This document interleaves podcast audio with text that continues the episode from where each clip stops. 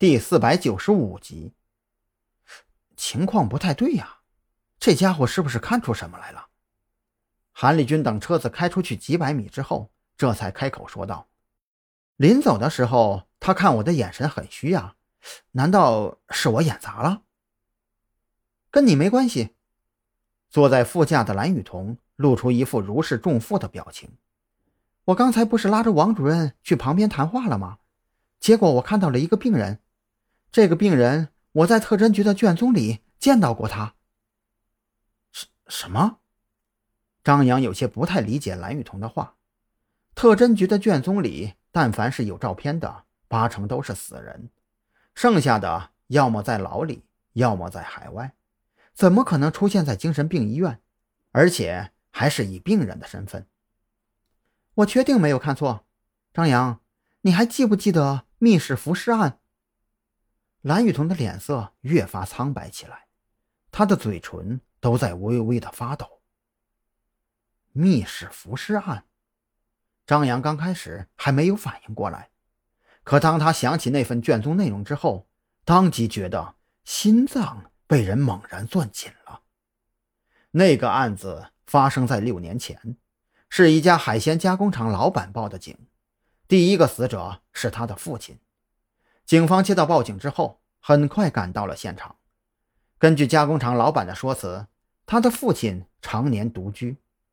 当天，他回老家探望，才发现父亲已经死在了卧室。死者浑身浮肿，就像是溺水而亡之后浮出水面的浮尸。可问题是，当时时值仲夏，而尸体散发出的臭味却是很淡，并且腐烂程度很低。调查这个案子的刑警们得出的结论是，卧室并不是死亡现场，死者是在其他处所被人杀害之后。抛尸大海，浸泡至浮肿，这才又将尸体挪回至死者的家中。这个推断看似非常可信，可随着调查的深入，死者的屋子门窗除了大门之外，其他全部完好，没有被撬动过的痕迹。而加工厂的老板则说，他回家的时候，房门是从内部反锁的，他费了好大劲才将房门踹开。更邪门的是。整个屋子里只有两个人活动过的痕迹，一个是死者，另外一个自然就是报警的老板。一时之间，这个案子陷入了僵局。专案组成员换了一茬又一茬，却始终没能取得实质性的进展。就在这个案子即将成为悬案的时候，这家人又死人了。这一次死的是老板的妻子，还有儿子。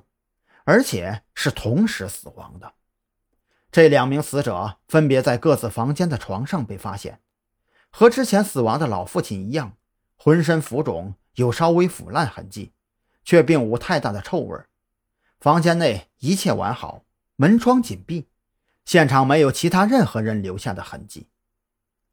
家人接二连三的死亡，这让海鲜加工厂的老板几乎崩溃，他变卖了海鲜加工厂。办理了移民手续，据说是去了东南亚某国。